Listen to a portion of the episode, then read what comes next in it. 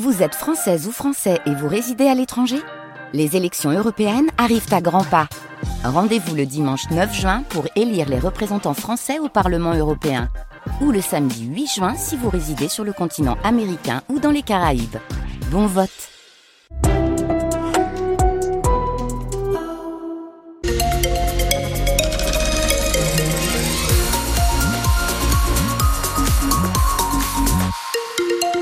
tout ce qu'il faut retenir de l'information. C'est avec vous, Romain Desec. Bonsoir, Romain. Bonsoir, Yann. Bonsoir à tous. C'est en ce moment que les sénateurs s'expriment, débattent au sujet de la constitutionnalisation du droit à l'IVG, débat qui s'annonce assez tendu.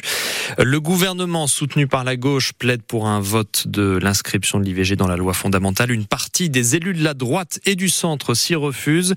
Au cœur de, des, des, débats, il y a notamment une question de sémantique. À l'instant, le ministre de la Justice, Éric Dupont-Moretti, appelle les sénateurs à être à la hauteur de l'attente populaire, puisque tous les sondages montrent que les Français sont favorables à l'inscription de l'IVG dans la Constitution.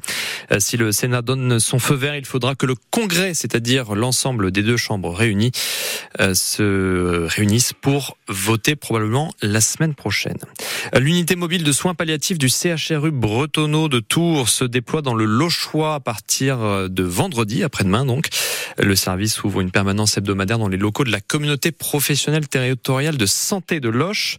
Une présence qui a pour objectif d'apporter un, soutien aux professionnels de santé du secteur qui délivrent les soins palliatifs aux patients afin d'optimiser la qualité des soins. Euh, l'horizon est désormais un peu plus dégagé pour les habitants du secteur de Champigny-sur-Veude dans le sud Touraine. Enedis procède depuis quelques mois à l'enfouissement des lignes électriques sur une petite vingtaine de kilomètres. Ça représente tout de même 1 600 000 euros.